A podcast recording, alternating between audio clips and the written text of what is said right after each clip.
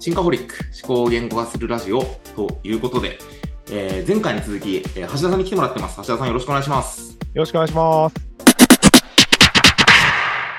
はーい。で前回の最後にも、おちょっと予告をしたんですけれども、後半パートにあたる今回はですね、その、まあ、橋田さんを交えて、エンジェル投資からちょっと話を、まあ、抽象度を上げた、まあ、人生の豊かさみたいなテーマについて話していきたいなと思っています。そう。まあ、橋田さんの前回の、その、最後のパートでも、豊かだと。おかげさまで豊かですっていうことは 言ってたんですけど、どの辺が豊かポイントなのかなっていうところから 聞いていきたいな。なかなか、なかなか、なかなか、あれですね。はい。えーまあ、そうっすね。豊かだなーとか普段あんまり考えないんですけど、はい。え、なんか、そうだなうーん、なんだ、なん、これ言語化したいですね。なんで豊かなのかななんかあの、はい。無駄なストレスがあんまないっすよね、今。うん、うん、うん。ああ。わかります。例えば豊かじゃないなって思った瞬間って今までの人生でありまおした。金がない。まあ貧乏はね、単純にね、厳しいですよね。でもじゃあなんかお金があれば、愛がない。愛がないお金がない。愛がない。なんだろう、あと。まあ、健康。まあ、あとは自由、自由とかは、自由、健康あるかもしれないですよね。。そうですね。そう。なんか、これはちょっと古巣の人が聞いてたら 申し訳ないなと思うんですけども、僕去年の年末に会社辞めたんですよ。自分のバイアウト先のはい。某 C 社。うんはい。辞める瞬間全然元気なかったんですよね。うーん。なんで？うーん。なんかそのあたりが豊かさの要素につながっていくと思っていて、例えば僕の場合は、やっぱり自由みたいなところはすごく大きかったあ気がしていて、まあそれこそ会社をもう上場させていくっていうフェーズになっていったときに、自分自身で組める予算ってほとんどなかったりーとか、うん。そう、なんか自分が豊かであるためにというとか、あるいはマーケットのために、市場のためにみたいなことではなくて、やっぱりこの会社をそれこそ上場させるためにみたいなことが優先されたときに、なんかすごい自分の心の豊かさ、自由みたいなものが損なわれてしまったなっていうことは実はちょっと思っていて、うん。まあ、古巣からなんか怒られたらこのラジオは消えてしまうんですけれども。うんそう。で、今はまあ、僕は、あの例えば、古巣でも執行役員でサラリーマン役員だったんで、安定性はあったんですよね。すごく。うん。うん。そうそう、守られている非雇用者の立場だったんで。そういう意味で安定性、安全性は失われて、今は自分の会社をやったりしているわけなんですけれども、この方が僕は多分自分の性には合っていて豊かだなっていうふうに僕は感じるんですよね。うん。だから豊かさを構成する一つの要素っていうのは、実はその自由みたいな、自由も時間的な自由だけじゃなというよりも、多分その意思決定の自由みたいなところが、実は僕の場合はあるのかもしれないなということをふと思ったりしています。なるほど。逆に橋田さんになんか聞きたいのが、はいはい。前半のパートでも話されていた、まあ、エンジェルをやる理由の一つに、あの、やっぱり知らない業種と接点を持てたり、ああ、そうですね。そう、それは多分知らない知識を得たり、こう他の人の経験を自分の中にこう血肉としてインプットしていくことって、多分豊かさの一つだと思うんですよ。確かに。そう、それ、それにこう触れられている、得られているっていうのは、もしかしたら橋田さんにとっての一つの豊かさなのかなと思う。んあと、は、なんかちらっとおっしゃられてたことで言うと、自分が必要とされている先にやっぱり出資したいみたいな話もあったじゃないですか。はいはいはいはい。お金の関係だけじゃなくて、え別にお金出すだけだったら VC でいいじゃん。リターン得るためだけだったら VC でよくて、そうじゃなくて、橋田さん自身の経験を必要としてくれていたりするって、ある意味、すごいちょっと陳腐な言い方になっちゃうかもしれないですけど、まあ、社会とも接点な気がするんですよ。うん。そう、あのーそれこそ出産後の主婦の方が社会との接点がなくなって産後うつになっちゃうみたいな話と、また、い質は違うかもしれないですけれども、ある意味、こう、我が子としての会社を、まあ、バイアウトという形で生み落として、えー、まあ、一旦自分で何もなくなった時に、お金はあるけどずっと家の中に引きこもってる人生って多分、橋田さんにとっては全然豊かじゃない気がするんですよね。うん、うん、そう。だからなんかその社会の接点みたいなところを実はなんかすごい求めてるのかなっていうのを、なんとなく前半の話聞きながら僕は感じたんですが、なんかこの辺ありますか？ああ、でも近いですね。あのー社会との接点、そうっすね。もう確かに、最近思ってるのが、で半年間、なんか、結構なスピードで投資をしたんですけど、今はい60社ぐらい投資してまして、うん。で、なんか、思ったのの倍ぐらいのスピードで投資してるんですよ。で、あ、そうなんだ。はい。そうそうそう。で、えっと、半年前は、まあ一旦、ペライチも卒業して落ち着くかなって思ってたんですよ。うん。うん。思ってたんですよ。はい。でも今、まあまあスケジュール埋まってるんですよ。そうっすよね。この前なんか、そうあれ、アメリカ行ってたのって、ついこの前。アメリカ行ってきました。い。はい。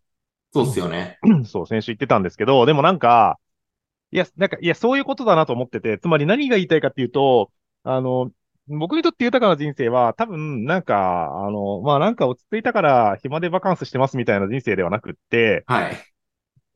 なんかそれなりに、あの、人の役に立っていることをしている人生だとうん。思っていて、うん。うんそれが今言ってたような社会との接点だったりとか、はい。もしくはなんかその自分の経験を還元できるとか、うん。うーん、なんか、若手のスタートアップの人たち頑張ってるのを応援するとか、そういうところにつながってるんじゃないかなっていうふうに思ってます。なるほどね。いや、いいですね。なんか今の話聞いていて、すごく思ったのが、その、まあ、社会の接点とか必要とされるみたいなのって、うん。すごい実は高度な話だと思っていて、うんうんその、必要とししてほしい相手って実は橋田さんの中ではっきりしてるんだなって思いました。あの、要は、えー、20代の第二新卒のサラリーマンのキャリア相談に乗ることだって、実は社会との接点の一つなんだけまあまど、別にそれやりたいわけじゃないじゃないですか。全然。はいはいはい。はい。そう。橋田さんのことを必要としている人、あるいは橋田さん自身が必要とされたい人って、実はやっぱりその経営者の人とか、うん。世の中に大きな影響を及ぼしたい人とか、うん。まあ広く言うとまあ起業家であって、そう。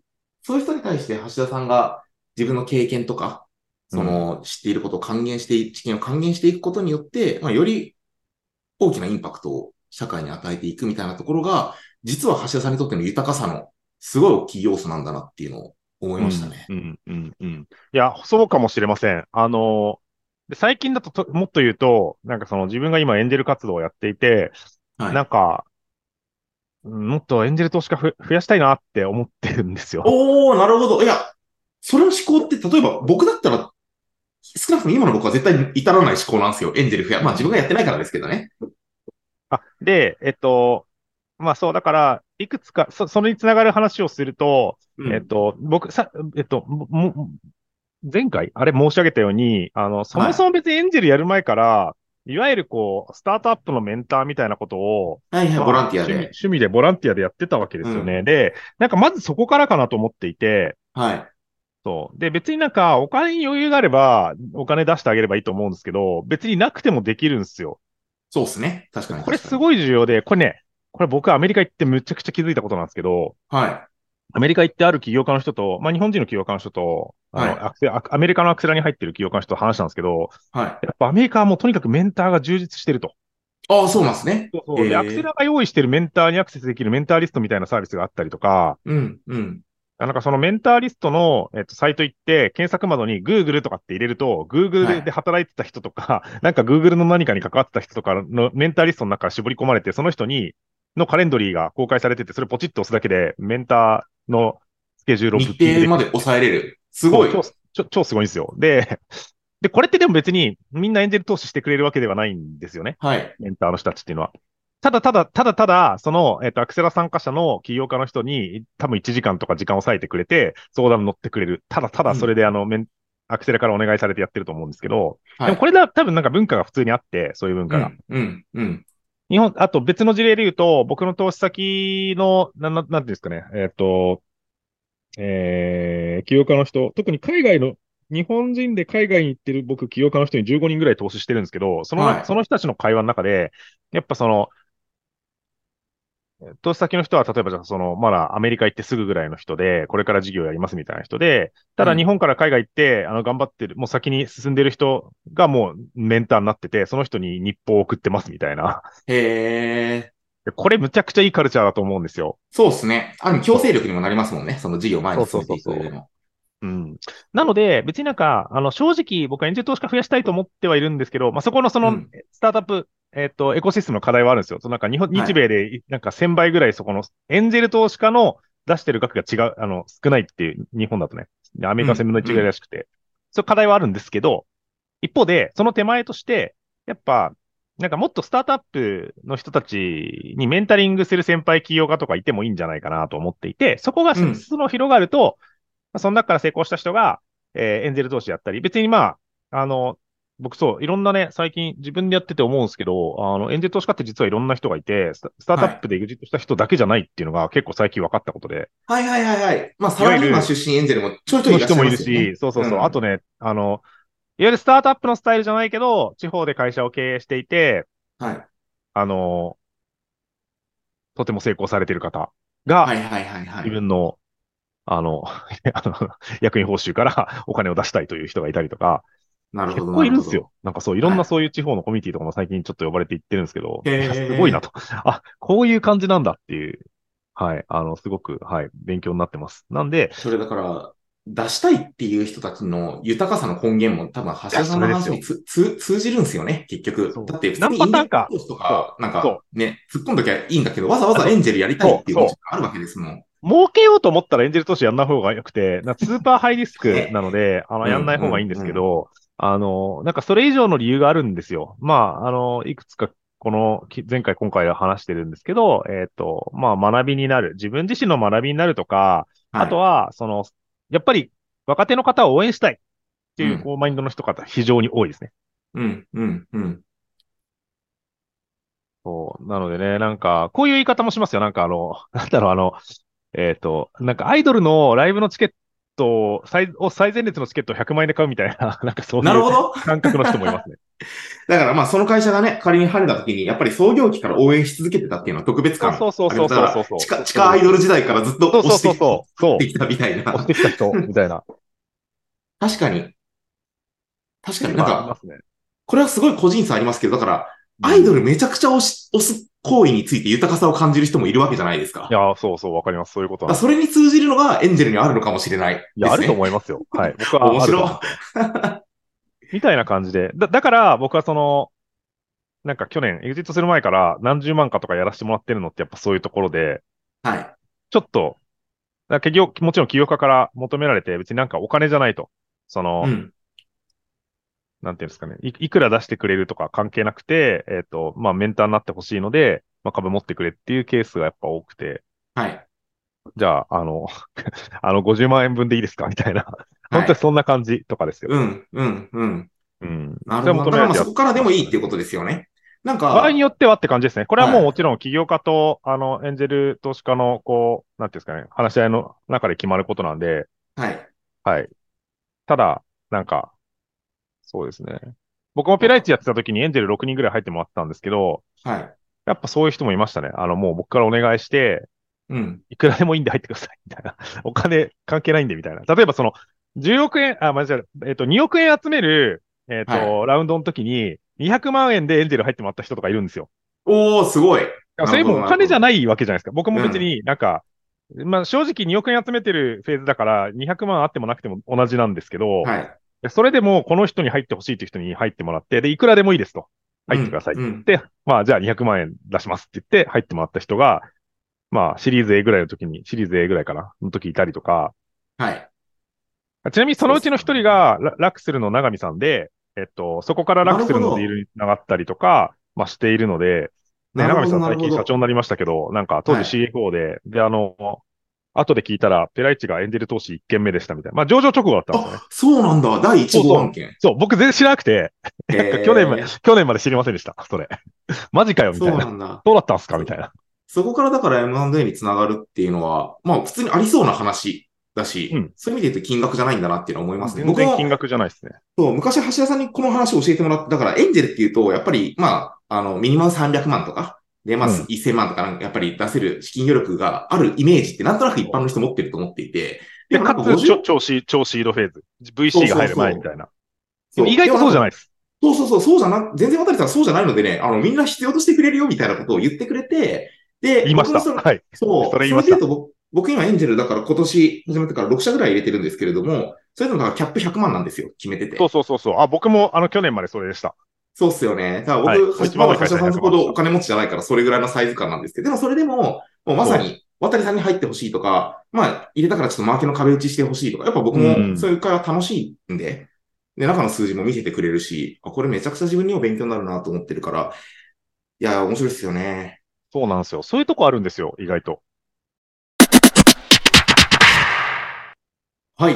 ということで話してきたんですけど、やっぱエンジェルやってる橋田さんのその豊かさの根源は、やっぱり新しいことが学べる。学び続けられること。まあ、アメリカ行ったりするのもそうですよね。でやっぱりそれを通じて、まあ、人脈が、起業家の人脈が広がっていったり、うんそれに対して、その人たちから自分が必要とされている実感を得られる、みたいなところが、実は凝縮されているのがエンジェルうん。だし、お金がないなら、まあさっき言ってたように僕のようによりスモールキャップで始めることもできる。し、なんだったら、ボランタリーな壁打ちみたいなところからでも、まあそこに向けたその足がかりって作ることができるんだなっていうようなことが、その豊かさを感じるための手段としてですね、すごいめちゃくちゃ勉強になったなと思います。はい。なんかラストなんで、えっと、橋田さんよかったらその今告知したいこととか、みんなに最後お知らせしておきたいこと、ぜひ話してほしいなと思うんですけど、えーありますかね？二つありまして、はい。一つは、まあ今日通じてお伝えしてきた、まあその、やっぱりエンジェル投資家なりたい人、もしくは、その、その手前でお金出さなくていいんですけど、やっぱりこう、スタートアップのメンターを増やしたいって思ってます。なんで、興味ある方は、まあそうですね、あの、いつでもそのテーマについてお話ししたいので、えー、Facebook か Twitter で DM ください。はい。ありがとう。これいいですね。いや、僕、一個目ですね。いや、ちょっと遮っちゃうんですけども、この前 IVS で、京都の IVS で橋田さんと会ったじゃないですか。はいはいはいはい。そう。いや、で、多分、このラジオ聞いてる立ち話しかしてないけどね。そう、立場しても、あの後は、なんか、起業家の人で、あの、いや、橋田さんとお話ししてみたいんですよっていう人、確かなんか、つ、つないで、なんか、やったような記憶があって、ああ、はいはいはいはい。そうそう、なんか、普通にラジオ聞いている人とか、まだ起業未満の人とか、あるいはまあうん起業してるけどうんメンターとか自分できないんじゃないかなって思っている人たちも、結局ラジオ聞いても、なんか橋田さんってちょっと遠そうなイメージがあって、DM しないんですよ、みんな。えー、してよ。多分、そう。でも思っ。てる以上に、橋田さんも僕もめちゃくちゃフットワーク軽いんだよっていうのをマジ、かそう。なんかね、そんな気がしますよ。ー。敷居が高そうだなって、ちょっと、もっと、はいもっと5倍ぐらい敷き下げていきたいです。ね、そうなんですよね。それをなんかぜひ、これ聞いてくれた人知っといてもらえるといいなと。思って差し込みましたありがとうございます。はい。二つ目もう、もう一点、もう一点。はい、二はい。つ目。二つ目は今ちょっと出ましたけど、あの、僕もポッドキャストやってるんで、ぜひ、あの、チェックしてください。えっ、と、ブートアップレディオというポッドキャストで、えっ、と、えー Spotify であの配信してますので、えっ、と、ブートアップレディオと検索いただければ出ると思います。でですね、これが、えー僕今今日収録してるの10月後半なんです。これ今ね、10月後半に収録してますけど、えーフォロワー、フォロワーをね、一応年内、えっ、と、300人までフォロワー増やしたいなと思っていて、あ、そうなんだ。そう。で、あの、必ずもう今、放送のね、冒頭と最後に、あの、気に入った方はフォローしていただいて、えっと、ぜひシェアとかしてくださいという話をしております。でですね、なんとですね、今、え現時点でえフォロワー200人達成しました。お、すごい。これがですね、えっと、5月の最後から始めたんで、まあ5ヶ月で200人。で、配信ペースは最初週1だったんですけど、週2になり、えーなんと11月から週3になります。ええすごい。やってますね。めちゃくちゃやってます。なのなで、まあ僕はなやっぱ声で伝えるのが一番ね、あの、いいかなと思ってて、昔もはいボイシーやってたりとかしてたんで、まあなんはいか声のメディアが僕は好きだし、一番こう、親近感が伝わるかなというところで、うんあの、うんやっておりますので、ぜひとも、あの、まずはちょっと、ブートアップレディオをチェックいただいて、気に入ったら、フォロー、シェアをよろしくお願いします。ありがとうございます。ブートアップレディオ僕も前、えっと、ゲスト出演させていただいていたり、僕もたまに聞いてるんですけど、そう、はい面白いっすね。そうですね。えっと、まあ、テーマ、大きくテーマは、えっと、まあ、そうですね。あの、企業、まあ、シードプレシード、まあ、本当にあの、企業の入り口はい。の方が、えーメインのターゲットで、えっと、まあ、その方々に役に立つ情報をどんどん配信すると。うんで、えっと、うん内容としては、まあ、あの、伊藤さんってあの、うちのアシスタントの方と二人で喋るのが、まあ、レレギュラー会で、で、もう一日がゲスト、それが水曜にやる、ん？違う、水曜か。水曜がレギュラー会。で、月曜がゲスト会ですね。毎回ゲスト呼んで喋ると。毎週ゲスト呼んでるんだ。すごい。いいっすね。はい。で、金曜日が今度増えるんですけど、金曜日は、えーと、投資先フィーチャー会というのをやってまして、あの、投資先があの60社ぐらいいるんで、あの、どんどんフィーチャーしていこうということで、なるほど投資先の方とおしゃべりをするという会になっております。はい。ありがとうございます。じゃあ、一旦全2回にわたって橋田さんといろいろお話をさせていただいてきたんですけれども、はいぜひこのブートアップレディオもですね、橋田さんのこのエンジェル活動もぜひ皆さんこれから注目していっていただけるといいんじゃないかなと思います。橋田さん最後までありがとうございました。ありがとうございました。はい、リスナーの皆さんも最後までご視聴いただきありがとうございます。また次回お会いしましょう。